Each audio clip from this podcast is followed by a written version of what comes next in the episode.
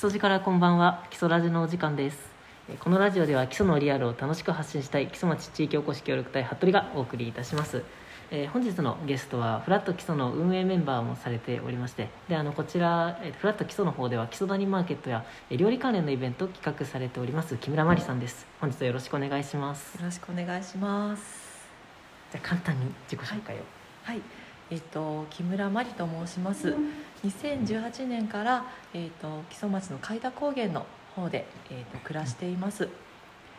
えー普段はそうですねフラット基礎さんで、えっと4月から運営メンバーさせていただきながら、えっとハラペコという名前で料理のケータリングをしています。で自分が、まあ、店舗店舗とか営業許可のあるキッチンを持っていないものであのフラット基礎さんのキッチンにはすごくお世話になってこちらであのテイクアウトのランチですとか、まあ、料理のイベントなんかを、えー、とさせていただいています。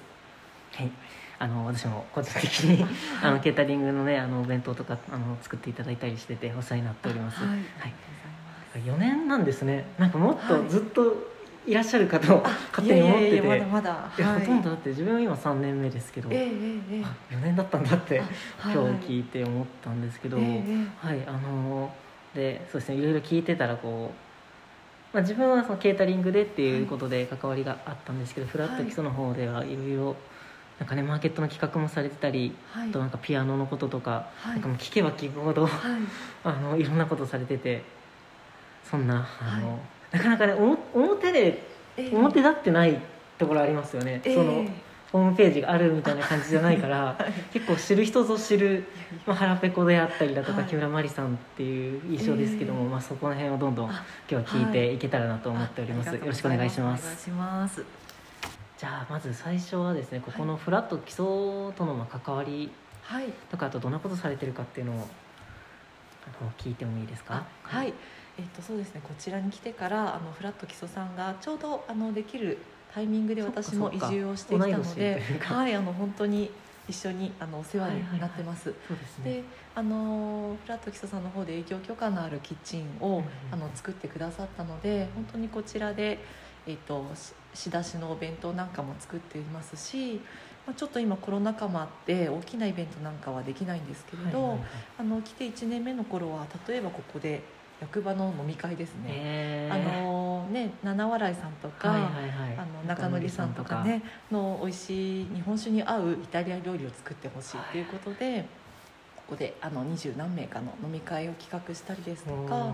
あとはスローフード基礎さんの方で呼んでもらってあのこちらでスライドで私のイタリアで滞在してた時の写真なんか見ながら、まあ、イタリアの食のお話を、あのなかなかとさせてもらってその後イタリア料理をこちらで食べてもらうですとかあとは、えっと、木曽町本当に食材がお面白いというか美味しいものがたくさんあると思うんですけどあの小池麹店さんの塩麹とか、えっと、お味噌がすごくこうちょっとチーズの風味がするんですけど、はいはいはい。それを例えばラタトゥイユに入れたりですとうん。か。あとは田中屋さんのお豆腐も私大好きなんですけど、それでチーズケーキとか、チーズケーキ、はい、あの豆乳でパンナコッタを作ったりですとかそうですね。あのーそんな感じであと寸喜ですね、はいはいはい。もあのいろんな料理にアレンジするんですけどそういった基礎の食材を使って、まあ、お客さんをお迎えするような食事の提供をこちらでさせてもらったりっていうのは、あのーしてさせてもらったりそうですね。また早くね、できるようになると、そうですね、えーいいですよね、はい。そのここで二十何人で飲み会っていうのもなかなか派手なイベントで。ええいやその面白い食材とかやっぱ寸喜の使い方とかもはい。ぜひまたこの後であそうですね後半でいろいろ聞けたらなとはい。思ってますね。はい。はい、えっ、とってことは専門がイタリア料理ということになるんですか？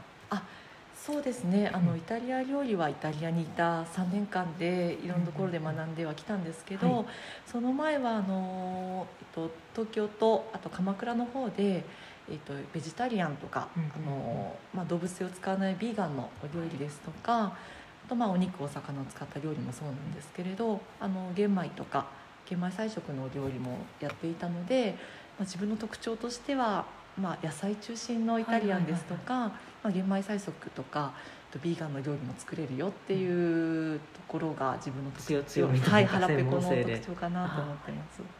そして前もあの、はタコライスいただきましたけれど、はいあれもねあの豆ではい、豆とかがたくさん入っててそうですね。美味しかったですいます。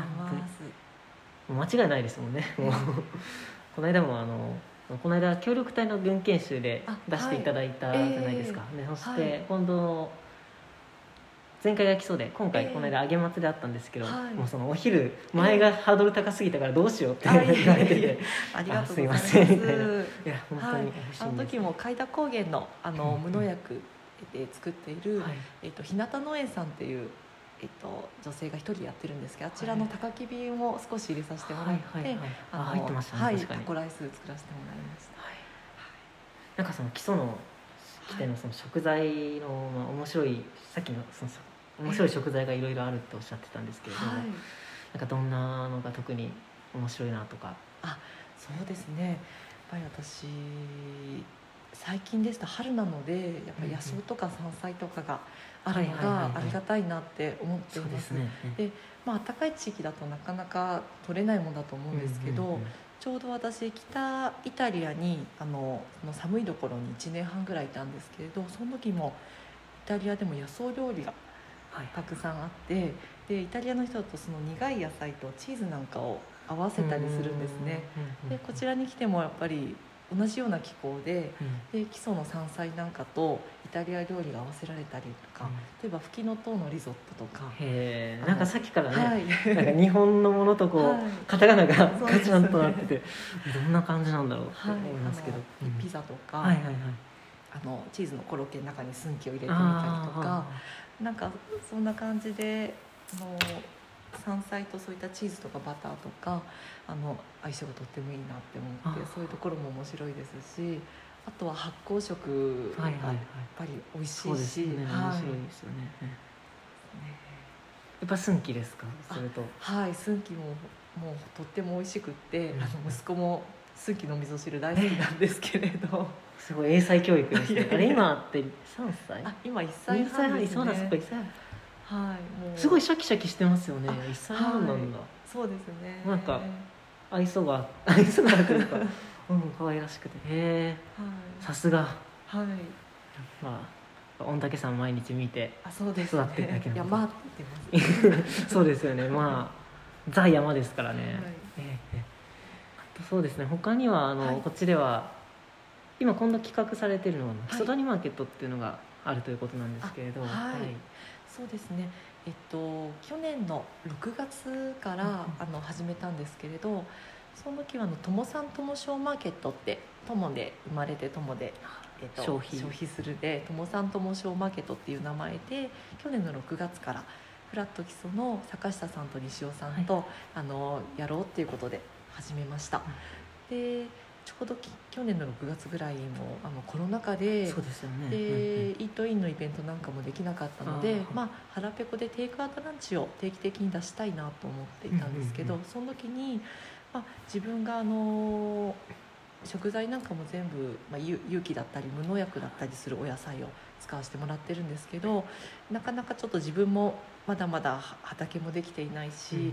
で地元でその仕入れるルートがなかったもので松本の生産者さんのものですとかあーはいはいあの、まあ、遠くのオーガニックマーケットまでいろんなものを買いに行ってたんですけれど、なんかそういったマーケットみたいのが基礎にもあったらいいなっていう気持ちもずっとあってでテイクアウトしにわざわざ来てくださるお客さんが、あのそこで野菜も買えたりしたらだから仕入れに行くから一緒はい。に基礎の他の人にも野菜も一緒に食べてもらおうという、そうですね、で自分があのし食材を取り寄せさせてもらってる松本のファームシカナイさんっていう、あの雪農家さんがいらっしゃるんですけどそちらのお野菜を送ってもらって、はいはい。であのオーガニオーガニックマーケットっていうか、えっと売ってもいいよっていうふうに言ってくださったので、最初本当にもう野菜とあと海田高原のタビタのパンさんのパンもはいはい。売りたいなと思ってもう野菜とパンと腹ペコのランチをこじんまりとはいはいはい。最初売る場っていう形で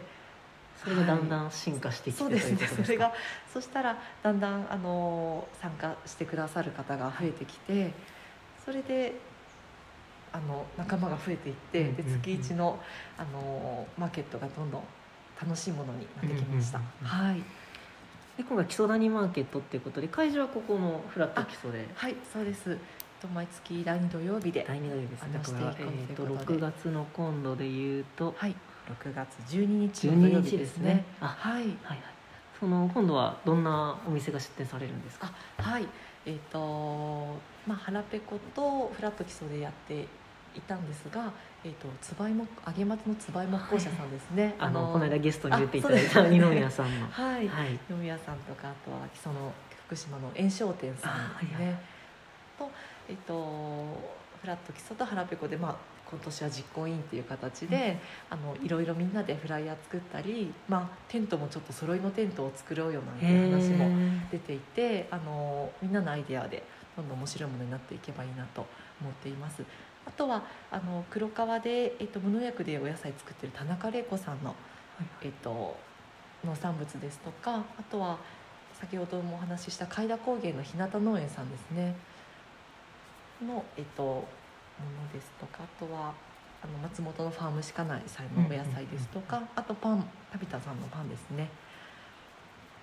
あとは洋菓子の塩原さんのあの美味しい。すごいはい。何でも、何でも揃いそうですね。だから、来るとまあ野菜パン、はい。ケータリングのご飯のでね。あとケーキになるんですか？洋菓子は。あ洋菓子ははい。あのいつもえっと可愛らしいアイシングクッキーですとか、あはいはいはい。シフォンケーキなんかを焼いてきてくださります。お手に入るしえっと炎商店さんからだとまあ雑貨がはいでもこの日はいつも特別にあのうん。井上さんが美味しいコーヒーを入れてくれます。あコーヒー。はい。はいコーヒーも飲めますよと。は はいいはい。でえっ、とまあつばい木工社さんからははい。あの、まあ、木のですよね。手仕事で作られるそうです木工のはい。ねはい。で去年はあの揚げ松の猫ですね。あ。を井上さんが作ってくださってたのであの本当に洋服もそうですし、はいはいはい。こうなんか食住が揃うような感じのマーケットでで自分もマーケットを通して、あのそれこそ黒川の田中玲子さんとかうんうん海田高原の日向農園さんとも、まあ、距離が近くなって、はい。あのそこから仕入れさせていただいたりですとかあのじマーケットをする中で自分自身もいろんなつながりが持てて、あのあとは、えっと、子供も持つお母さんがやっぱり子供にも安心なお野菜食べさせたいってことで毎回来てくださるお母さんもいらっしゃってあの地元の方にもね根付いてもらえたらいいなっていうふうに思ってます。そうですね、はい。なかなかどこでも手に入る。あおはようございます。お疲れ様です。坂下さんがはい。出勤でございます。そうするとやってみて最初はもっと最初は本当にフラット基礎と,、えっとマリさんでされてたのが、あはい。どんどんこう仲間が増えて。そうですね。で、えっと今年から月1でやっていこうっていうことなんですね。そうですね。ええはいええわかりました。あと他にまあここ1年、まあ、ここであの、まあ、長いこと3年間活動されてきてですけど、はい。まあ、新しくできたつながりとかはい。あのそういった活動みたいのっていうのははい。何かありますでしょうか？あのフリーペーパーキッソっていうあのこうちっちゃな、はいはいはい。あの毎月出てるはいあのフリーペーパーがあるんですけどそこのフリーペーパーキッソのメンバーに去年から、えっと、入らせていただいてでフリーペーパーキッソのメンバーで炎商店の2軒隣にキッソの家っていうはい。あの物件を借りてるんですけど。この間まであの畠山さんのあはい。あのわら細工とか石とか置いたの展示を、はいしてもらってたんですけどあそこまあいろんなみんなに使ってもらったりねあの商店街で面白いことをしたいなっていうメンバーが集まっていて、で私自身もあのピアノを弾いたりもしてるもので、はい街角ピアノを、えっと、5月5日の子どもの日から始めました。でえっと今6月は6月27日にオープンするんですけれど、あの誰でも来て自由にピアノが弾ける場があるといいなと思って、そうですね、はい。前回はどんな様子で、前回は、はい。そうですねあの事前に一応告知をしておいたら、はい。あの基礎福島の地元の子どもたちが来てくれて、うん。あの兄弟なんですけど連弾してくれたりとか、いいですね。はい、あとギター弾いてる、えっと、おじちゃんが来てくれたり。ギター持って。あそうです。あとはあのークラシックをうんショパンですですね、はい。はいあのひ弾く青年が来てくれて。青年が。はいあの弾いてくれたりとか、へあとはアイルランドの音楽ができる、と、男の子がいるんですけれど。ね。はい、その人がアイルランドのフルートと笛を持ってきてくれて、あの弾いてくれてそれに合わせて私ピアノとあとギターでその場で、まあ、セッションが始まったりとかしてあの楽しかったです。早速なんかすごい面白いことに、はい、ね。確かになんかできる人たくさんいるんですね、そうなんですね。ライブハウスみたいのってまあまあはいないから、えええあんなこうプラッといて音楽をに音楽に浸れるみたいな場所がなかなかなかったと思うんですけどそう,、そういう場所になっていくといいですよねですね。でなりつつあってということで、えすごいですね、はい。弾ける人が。ええ。でまああのピアノ練習したいっていうはい練習にも使ってもらえたり、あの例えばコンサートの企画なんかにも使ってもらえたらなというふうに思っています。はい今度開くの今度開くのはその6月の27日ということで、そうですね。あの木曽路私市っていうまたイベントがあるので、それに合わせてあのオープンをしています。その私市の方ははい。森さんは直接は関わってはないんですか、えっと前回の私市では腹ペコでああのご飯を出させてもらってるんですけど、えっと今回6月の方はえっとフラット基礎さんではまた違うああなるほど。なるほど三宅のグルメ工房のはいあフォーバーマッチはい。とかフォーバーマフォーバー寿司ですね。フォーバはい。ー寿司か。してもらったり、はい。各地でいろんなイベントやってます。はい。はい。私はそっちはぜひ関係者に来てもらってですね。あはい。えーとなんでまあ今度直近のワクワクイベントとしてはその6月12日基礎大マーケットがはい。フラット基礎でありますよということで、えその時はどういうなんかそのどんな料理を出そうかなっていうのは？そうですね。えっとまあ今年のうんマーケットはまあ毎回テーマを決めてやっていはい。はいはいった方が楽しいかなっていうので、うん。で6月のテーマ今回のテーマはは？まあ緑の野菜が多いのでグリーンデーで緑をテーマにしようかなと思っていて、で腹ペコのランチもちょっと緑のお野菜たっぷりのはいはい、はい。えっと、ランチボックスにしようかなと思っていてでちょっと遊びなんですけど、うん。みんなになんか緑のものを身につけてきてもらったり、うん。まあ、洋服でも手ぬぐいでもピアスではいはいはいはい。も何でもいいんですけど、でそれでそうした方にはちょっと私から、えっとちっちゃいスイーツをプレゼントしようかなと思ったり ちょっ緑と、のはい、何か、あと苗木のマーケットなんかもあの、はい。はいはいちの夫が 出すみたいなのあそうなんですね。はい、それは楽しみだ。え畑はまあまだ畑は本格的にはまだしてないけどはいって感じなんですか、されてはいる？えっと一応海田高原の,、はい。あの家借りてるところが敷地が結構あるので、はいはいはい。こちらで、まあ、夫が、まあ、家庭菜園ですねをやってはいるんですけれどでそこで、まあ、毎年種取りをして、うんうん。あの一応上の方が私のイタリア畑っていう感じ。あのイタリアから持ち帰った種で、はいはいはい。トマトとか、あイタリアの種で。あそうです。あすごいあのフェンネルとかちょっと黒キャベツとかちょっとイタリアの野菜をやって。へで下の畑では夫があの日本の在来種の、えっと、野菜を種取りして、もうでも本当に細々とやっています。まだまだまだまだなんですけれど。いやいやいや。はい、気候的には結構育つんですか？イタリアのものあその海田で。そうですね。割とあの育つものと育たないものがあるんですけど、ね。あのトマトは去年すごく取れたりしてで毎年種取りすると、はいあのまたか適応してくるから、はい。で 毎年強くなってなるほど。そうですよね。確かに孫が種取りしないんですよね。いやしたいなと思いながら、結局でも買ってない作ってってことが多いんで。ああそうですか。あそれもいいですね。はい。なかなかやっぱ買っちゃうと F1 種とかばっかで、え。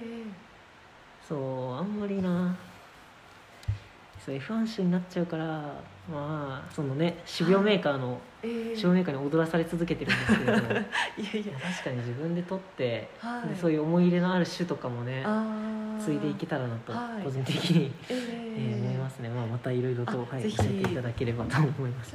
マーケットでも実は種の交換あ所を去年夫がやってたんですけど、はい。はいあのそういうのもねなるほど。マーケットの中でもできたらなと思っ白いですね。てます。うんうんうん。はい。そういうことで、まあ、今度はじゃあえっと6月12日ですけど、はい。毎月第2には第2土曜日にはいろんなテーマを変えてあるということではいちょっとあの基礎に新しいはい。やっぱそういうなかなかね定期イベントってないですもんね、ええそういう定期イベントが新しく入っているのでぜひ、えーはい。今後ともチェックしてみてください。はい、はい。よろしくお願いします。はいありがとうございます。ということで後半ははい、そんな、はい、えー活動的ですよね。活動的な木村さんの木村真理さんの生い立ちとかいろいろ伺っていけたらなと、はい。そうあのなんか最初は自分こうきさんが先だったからこうきさんの奥さんっていう印象だったんですけど、はい、なんかこうきさん本人曰くはい、自分はインドアではい。マリさんの方がアウトドアで活動的でみたいなこと言ってて最初は、うん、そうなんだと思ったんですけど、ええ。こう会って話してみるとはい、あ確かにみたいな思うことが多くって、はい。ええええ。そんなマリさんですけれど、えっと、ご出身は千葉県ということで。あ、はい、そうです。はい。えっともう小中高と、はい、えっとそうですね。で、えっと私高校ですね、うん。えっと三年の春に中退して、はいはいはい。であの東京のフリースクールに一年通ってました。はい。フリースクールっていうのは一応あのフリースクールこんな、フリースクールって何ぞやという人もあそうですね。ちょまあ私が行ったのはまあフリースクールとまあ大研予備校でもあったんですけれど、でまあまあ高校まあ辞める時に私もともと地域で子どもキャンプですとかあの子どもに関わる活動をずっとやってきていて、で将来的にやっぱり不登校だったりそういう学校行ってない子どもとかのフリースクールに関わりたいなって自分が思ってうん、たんです。まあすでに。はいはいはい、であとはまあ、まあ、ちょっとジャーナリズムとか、うん。そういうまあいろんな社会問題ですね。にすごく自分が興味があって、はいはい。まああの 学校サボってそんな本ばっかり読んだりしてるような子だったんですけれどでやっぱりそういう勉強もしたいなって思ったんですね。受験勉強じゃなくて、うん。やっぱりこの1年受験勉強以外のものも自分が学びたいっていう気持ちもあってでそれが高3の春にそうなっあそうです。であの先生たちにはちょっとやめますっていう そういう理由でや半めますっすね。っていうことでうんでもうあのフィリースクールにはいはい。入ったんですけれど、で、まあ、行ってすごくいろんなもう大学でするような勉強がもうできてしまうというか、うんうんうん。で自分で授業も選択できるんですよね。はいはいはいだからあの、まあ、大学に大研予備校であるので一応受験勉強もできるんですけど、それ以外にすごく印象的だったのは例えばハンセン病のことを考える授業があってはあはあはあ。実際にみんなで裁判を見に行ったりですとか。あとは、えっと、在日の、まあ、韓国人ですとか、うん。中国の方のことを、まあ、考える、うんうんうん。まあ、歴史から考えてる授業があって最後その大久保の、えっと、コリアンタウンですね、はいはいはい。にみんなで焼肉食べに行ったりとか、はい、あとは沖縄のあの米軍基地問題ですね。うんうん。をあの考える、まあ、ゼミというか授業があってその後は私は行かなかったんですけど実際にあの沖沖縄縄に、にはい、うん。行ったりとか沖縄料理を食べに行ったり、はあ。はい、あのその時、まあ、未成年なのに青森飲んだりとかして、時効ですね。はい、そういう感じで、まあ、自分があの学びたかったものというか、うんうんうん今でも本当その授業のことをよく覚えてるんです。で環境問題のことなんかも、まあ、日本人がエビを食べることで、まあ、どこのこういう国のこういう環境破破壊が行われていてっていうあのそういうことも学べたりですとか本当にあとはあの有機農業の授業もあったりとかして農園がまた別の場所に東京ちょっと離れた郊外に借りてるんですけど、そこで、まあ、私はその年はいなかったんですが豚と豚の丸焼きやったりとか。えー買ってきて。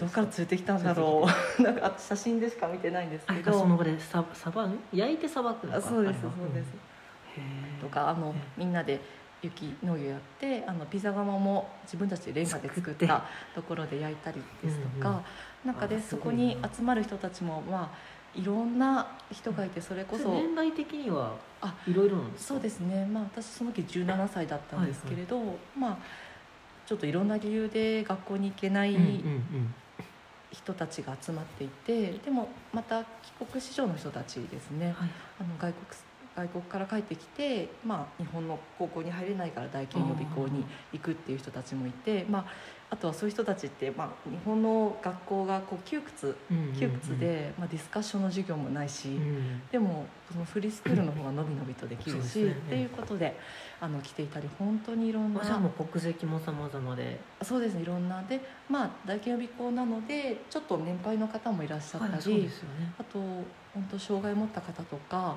あとディスカッションでその今の LGBT の話とかもするとやっぱり、えっと、性的マイノリティの方がいたりして、うんうんうんそれこそ心の性が男だとあの制服のスカートの制服とか着れないんですよね。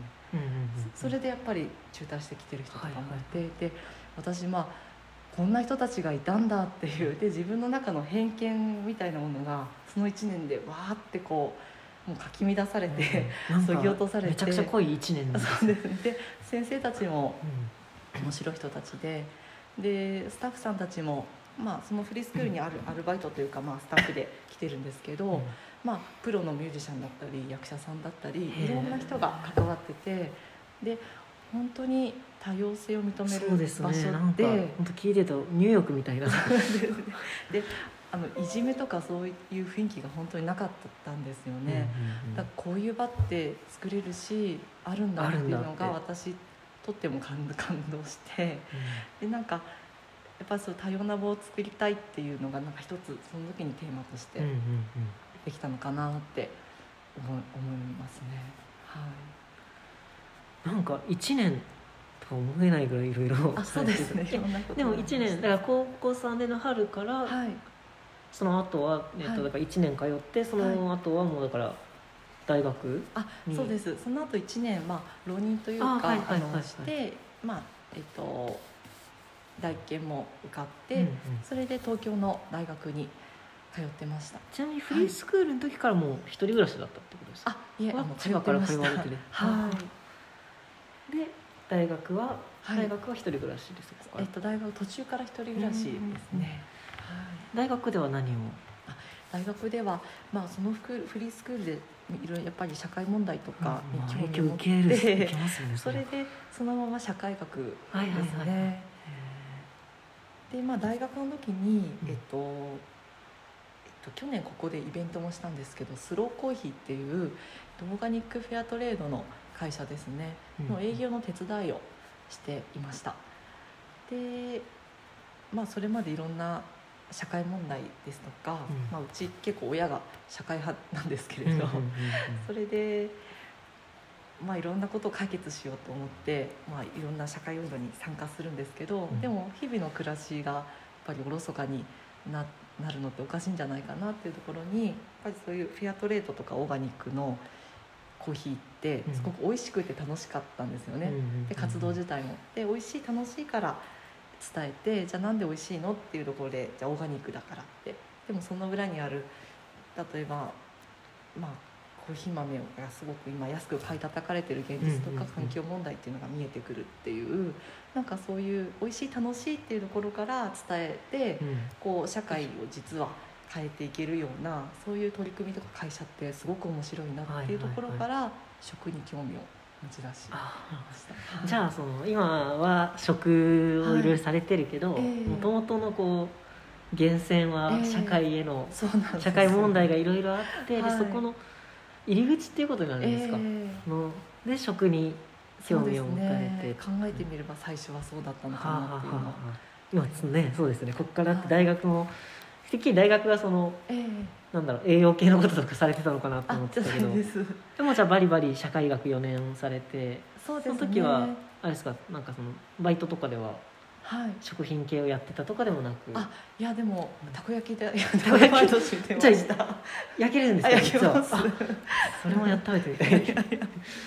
へえはい、あとはあの東京のオーガニックの、えっとはいはい。アースデーっていうお祭りがあってそこの当時実行委員ややったりですとかあとまあ小沢さんについて営業していたので いろんなところでいろんな自然食品店とかはい。オーガニックマーケットを回って、まあ、コーヒーの飲んだりとかあの営業をとかカフェでか貸し切ってイベントをしたりとか、あのそういうのをしていました。濃い大学生活ですよねそうですね。でやっぱり大学の卒論なんかも、うん。あのみんなが集まるコミュニティカフェっていうもののし仕組みをこう知りたいなっていうそれこそいろんな多様す多様な人が集まる場ってどういう場だろうっていうことではいろんな各地に取材に行ってまとめたりっていうのがあるのでななんかそこら辺からやっぱり飲食とか食の方に興味があやっぱりその多様な場っていうのに食が結構大事だったという研究で。はい。えーへえなるほどでご卒業、えっと、大学ご卒業されて、はい。はい。そこからはえー、あとはい、えっと、4年生の時からうん。私、あの青山にあるビーガンの、えっと、カフェですね、まあ、ベジタリアンの中でも動物性一切使わないあのビーガンのカフェに働き出してそのままそこに就職をうんしました、はい。どでそこでは、はい。えっと何年か働かれてはいそうですね。でビーガンとかベジタリアンっていうことも、うん。まあ、フリースクールの時にそういうあのベジタリアンの先生がいたので、はいはいはい。あのそういうことも考えていたんですけどで実際にビーガンのカフェで働いてみると、うん。結構あの宗教上の理由でうん。食べられな、はいはいはい。あの動物性のもの食べられなかったりとかあとアレルギーがあったり、ん。お子さんもそういうアレルギーがある方で市販で売ってるケーキが食べられなかったりってはいう方がこんなにいらっしゃるんだっていうのにビーガンのたくさんいてはいうん気づいてで本当にビーガンのカフェで働いてそこのお料理もすごく美味しかったんですけど、うんうんやっぱりそういうものを作れると、まあ、それこそ多様な人を、うんうんうん。あのお手伝いできるなっていうのもあったんです。あのアンチに行くとかじゃなくて、うんうん。あのいろんな料理が作れることで多様な人を受け入れられるなっていうのは、あのそのお店で感じましたね。はい。でその後も、はい。えっ、と鎌倉に移住されて、はい、鎌倉のあのオーガニックレストランで6年弱働いてました。あそちらのお店はあのお肉もあと鎌倉なんでお魚がすごくたくさんあってあとベジタリアンとかうんビーガンの、えっと、お料理も出して、まあ、そこもいろんな人があの一緒にテーブルにつけるようにっていう気持ちを込めて、あのいろんな、まあ多様なですね。はい、対応ができるようにしていて私はメインであの、えっと、ビーガンのケーキのパティシエというかあのをやっていました。はい。だそのオーガニックっていうのもええ。あの、まあ、大学時代のそのスローコーヒーの流れを組んでということなんですかね、そうですね、今もあれですよね、はい。あの結構オーガニックな、ええあのえ料理の提供ということでえはい。なんでしょうこのオーガニックオーガニックへの思いっていうと、雑ですけど。そうですね、うん。いやでも私自分がねあの野菜とか作ってないあんまり野菜とか作ってないくせに、あんまり、ね、オーガニックオーガニック言ってるのも おかしいなって自分で思ってはいるんですけどでもまあ美味しいからですかね、うんあの美味しいから。結局そこの実感が先立ってっていうことですよね、はい。ええそうですね。よく考えたらそうですね、ええ。っと、じゃあその鎌倉にいる時なんか音声配信されてたとかあ前ちらっと聞いたんですけど、えっと、音声配信というか私あの料理の、えっと、仕事のほかに、うん。まあ、副職でピアノ弾きを細々とやっているんですけれどあの、えっと、前に CD も自分のピアノの曲で作曲をしてあの出しましてこちらがビアハールディスコスっていう、まあうん友達がやってるあのレコード会社なんですけどそちらがラジオ番組を持っていてまあ、自分自分たちが録音したあのミュージシャンの宣伝とかやってるんですけどそこにまああの音楽を流してもらったりとかあのしていました。じゃあこう出演するのは初めて、あ初めてで、はい、緊か張してます。慣れた形でい。えあそうだったんですね、はい、それがその鎌倉時代にされてて、はい、でそこからまだ基礎には来てないですけどあイタリアにもはい。基礎に,、基礎にも来てないですけどこはい。の後どうなって、はいはい。えっ、とそうですね。鎌倉のレストラン6年弱ぐらい働かせてもらった後に、一旦千葉の実家に帰ってでその後、えっとイタリアに、はいえっと3年ぐらい料理の勉強で行ってました。それはまたどどういう形でというかその？あはい、えっとまあ私もともと海外にすごく行ってみたいなっていう気持ちがあったのと、確かに行ってないのが不思議なぐらいの。旅行とかでは行ったことはあって？えっ、とそうですね。あのいアジアを2か月ぐらい、えっとはいはいはい鎌倉の仕事辞めた後に一人でバックパッカーで回ったりはしていました。まあなんか行ってて当然な気がしますね。はい、で、まあ、イタリアってあのスローフード運動の発祥の地がイタリアなんですけれど、うんうんうん。まあ、そのスローフード運動っていうのことがどういう取り組みをしているのか、あはいお願いししてみたかったのと、あと子どもの食育にイタリアでどういうふうに取り組んでるかっていうのにも興味があったのとでまあもともとパスタとかあのワインも大好きだったのでまあ異国の地の料理をあの勉強してみたいなっていう気持ちで行きました、えじゃあ喋れたんですか？いや最初もう本当ひどいもんで「チャオ」と「グラッツ」ですね「こんにちは」と「ありがとう」しか知らなくてで行って？行ったんです。なのであの、まあ、最初はあのフィレンツェっていう都市の,、あの語学学校になるほどなるほど。4ヶ月ぐらい通ってうんいたんですけど本当に喋れなくてでもう1日8時間ぐらいうん勉強してでもう日本人とはできるだけ話さないようにしてでね。まあ、アパートもあのイタリア人とかスペイン人と同じアパートにしてもらって、へなんかストイックに やっていってたりしました。はい。で自分であの履歴書出してレストランにで働かれてっていうことですか？そうですね。はい。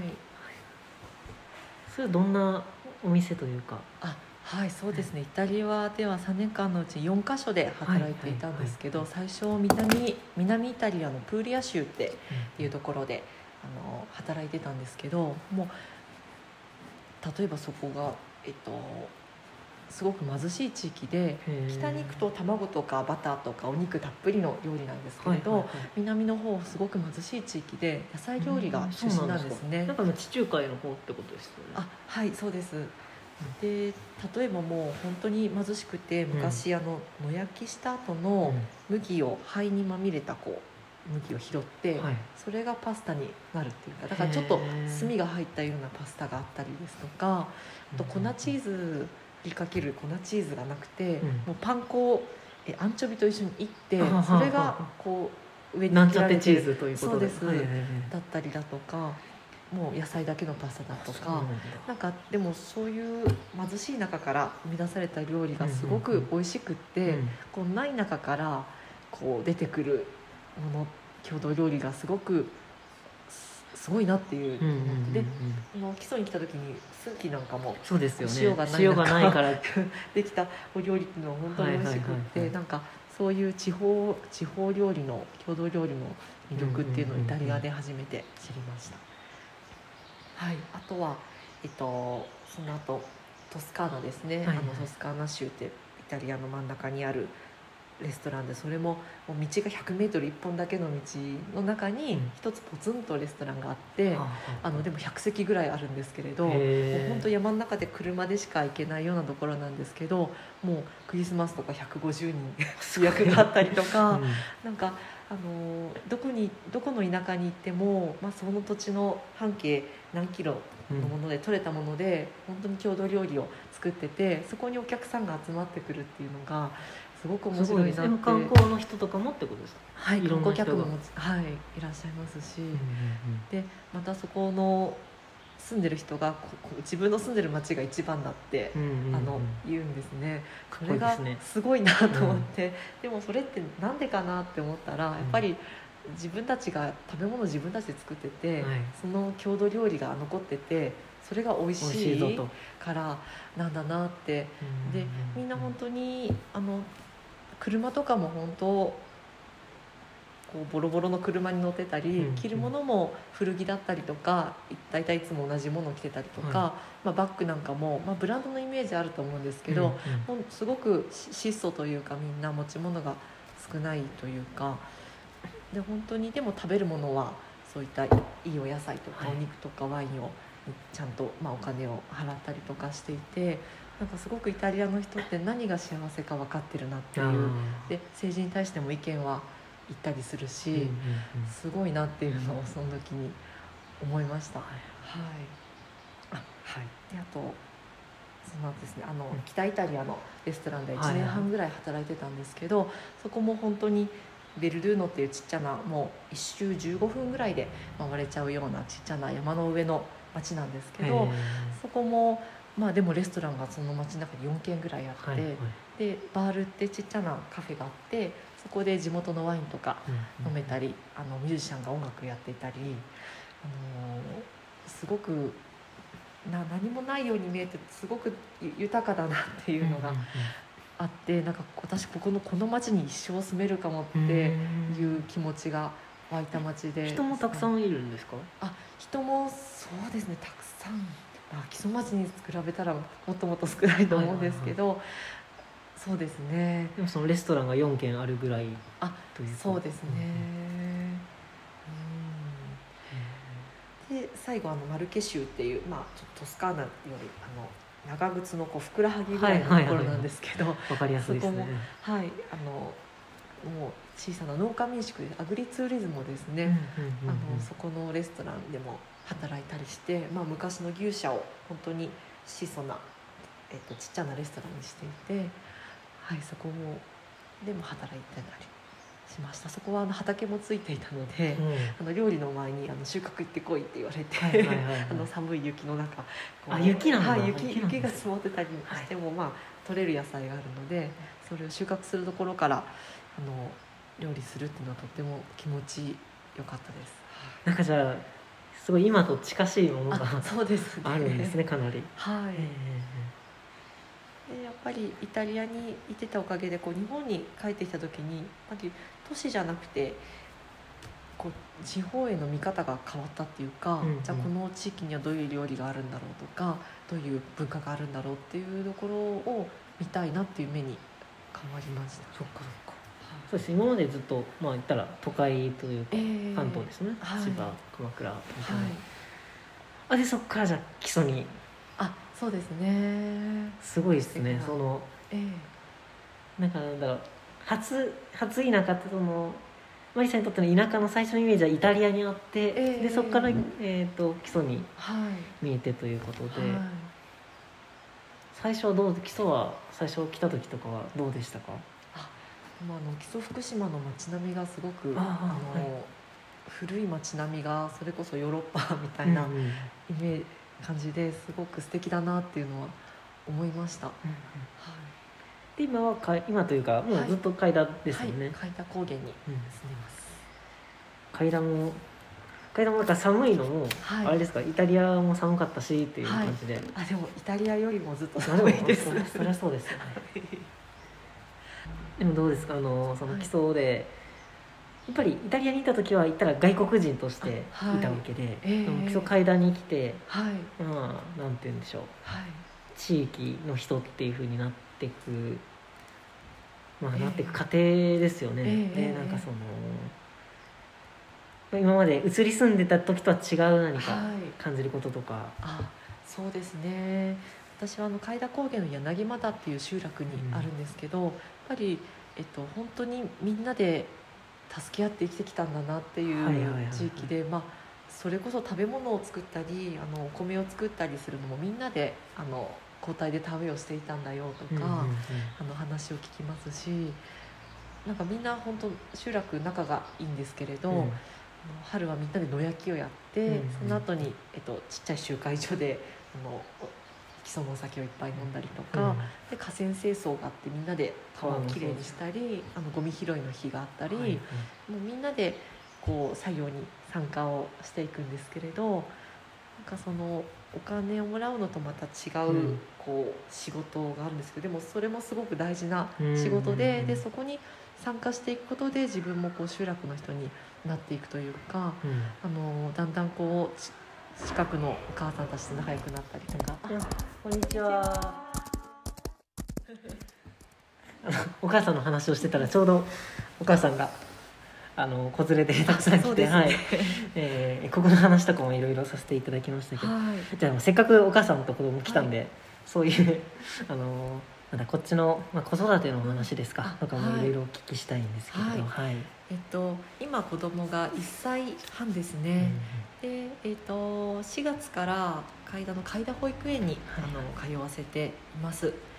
で、えっとまあ、子供ができてからやっぱり地域のお母さんたちとかとあの一緒に活動したりする機会も多くてで基礎のお母さんたちですごくパワフルで、うんうんうん。でまあいろいろなものがこうねあのお店とかもない分みんなでお下がり会やったりとか、うん。そういうのを自分たちで準備から片付けまでやったりとかあのいろいろんなこと活動されてる方が多くてで自分たちで何とかしていこうっていうあの力がすごくすごいなと思って、うんうん。で海田保育園にも入ってやっぱり海田保育園もとあのとてもいい保育園で、はいはい。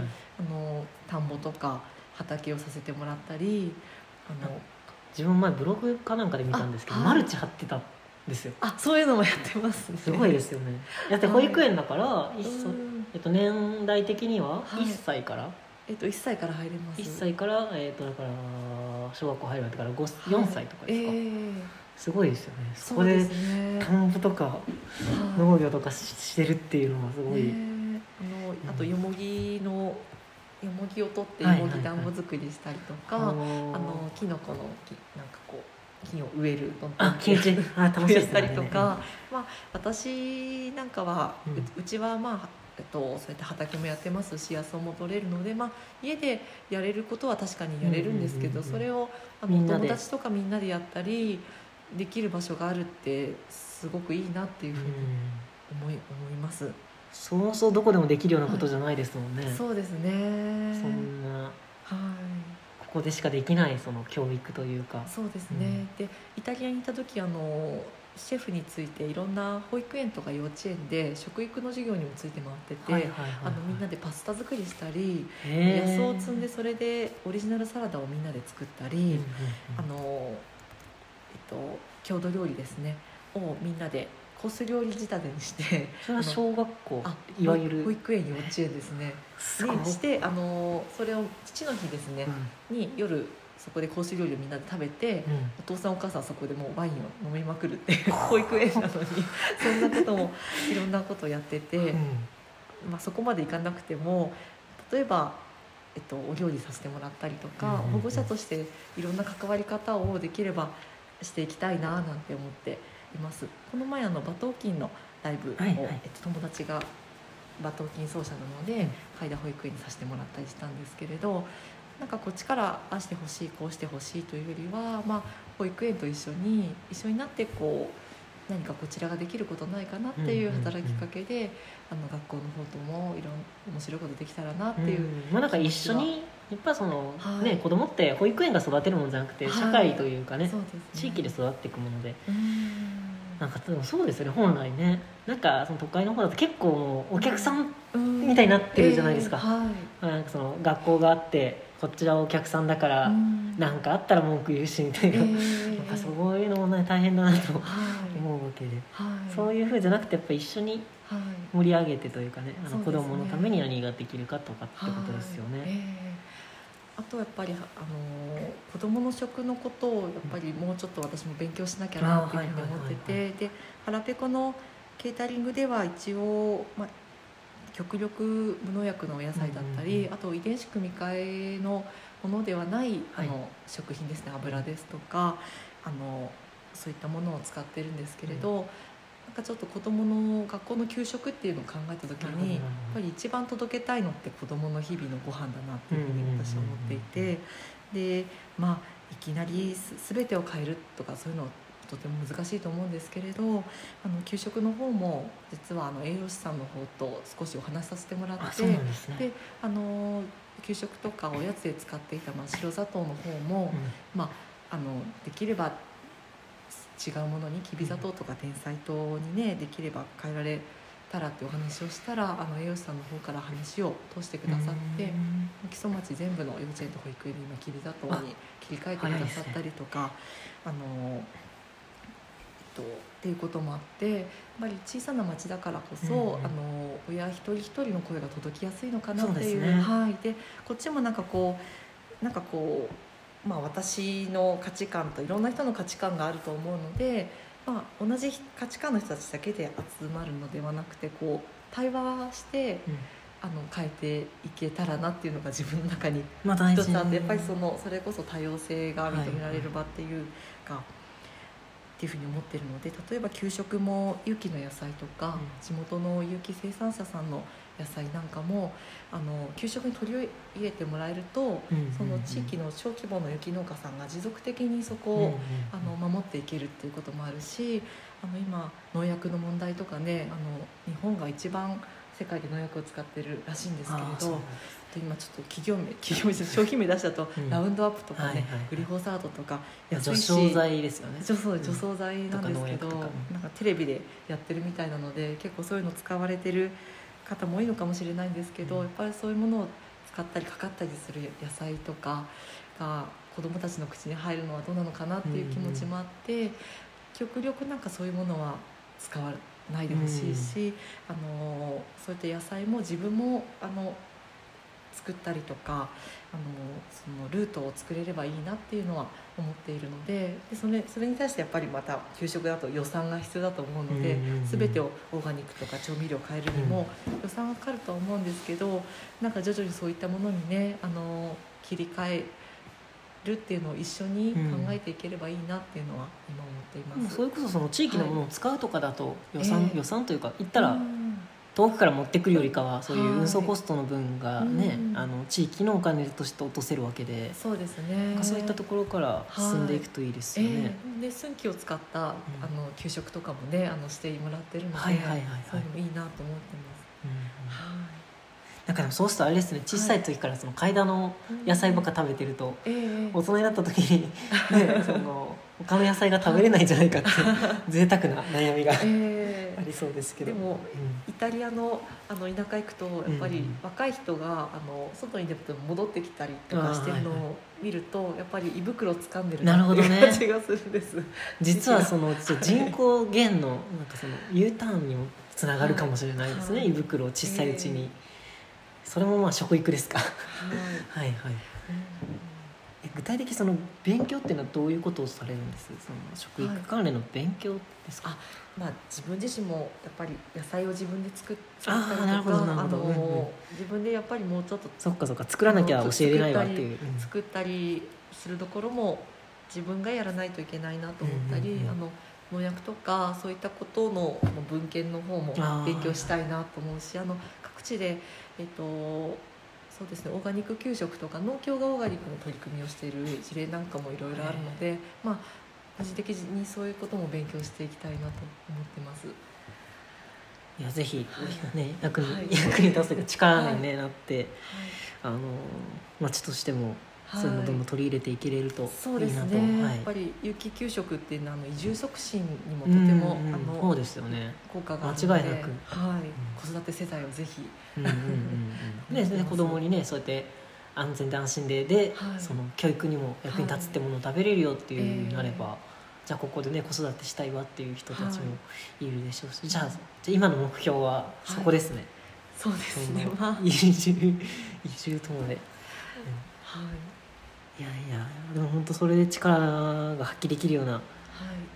でもそういうね素養はありますもんね。その海田保育園もそうですけどそういう声が届きやすくって、そうですね。結局知らないからできないってところもかなりあるじゃないですか。そうですね。でも私たちうん。そのその機内はこういうこと実はできるんですよっていうことを伝えてあげることによって現場が変わっていくみたいな、そうですね。ことかも。うん。まあまだねあの海海田保育園にも入れたばっかりですし、まあ、まだまだ長い、ただの長いうるさいお母さんだと思うんいやいやいやですけど、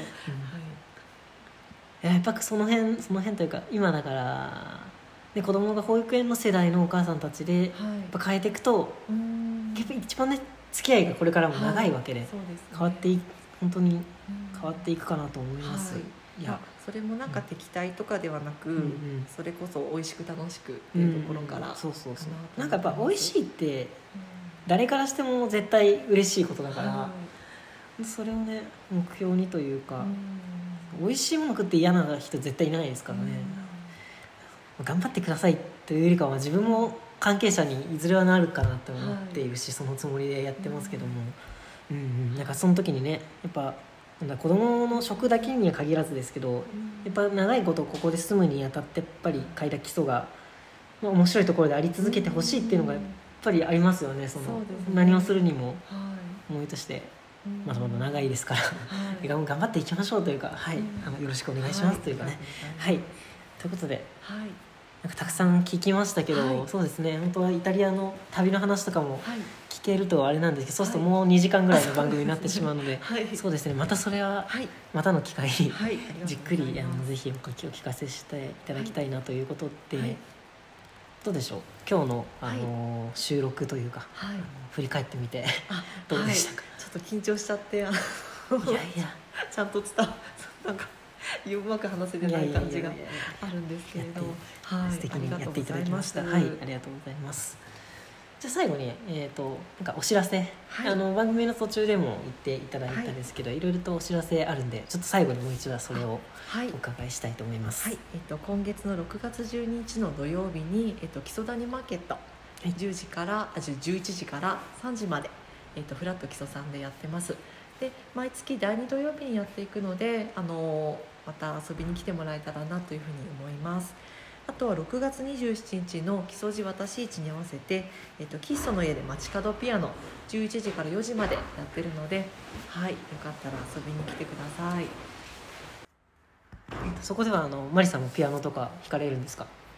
はい、えっと、私は木曽路私市の方の手伝いもしながらあのそうですね街角ピアノの手が空いたらはい、こっちへ。顔を出してるので、はいはいはい。あの弾いたりちょっと弾きたい人のお手伝いしたり。でももう本当皆さんシャイにならずに、はいはいはい。あの好きに弾いてくねださい。楽器も持ち込みをあ歓迎だということですよね。そうですね。フルートやギターや。はい、はい、ええそうですね。はい。じゃあ、はい。えーまたその街角ピアノは来月以降も同じようにあそうです。ね月に1ちょくちょく。回はあの、開けていきたいと思ってるので、ははいい、ああとはですねはい。ちょっと先なんですけど、岡谷にあるオーガニックマーケットのカンビオさんがあるんですけれど、はい。これここであカンビオってさん。カンビオ。はあ、はあ、お店の名前になりますあはい。はい。なんですけど2階があのシェアキッチンになってまして、えっと、私も時々出店をしているんですけれど、うんうん。1週間基礎ウィークということで、えっと、6月29日から7月4日までですね、はいはいはい。あの基礎の人たちでみんなであの出店してきます。で栄商店さんから始まって、はい。あのえっと畠山智明君の,、はの作品展「わらん細工」とかた作品展示と、うん。で腹ペコとつばい木工社さんの料理と木工品ですね。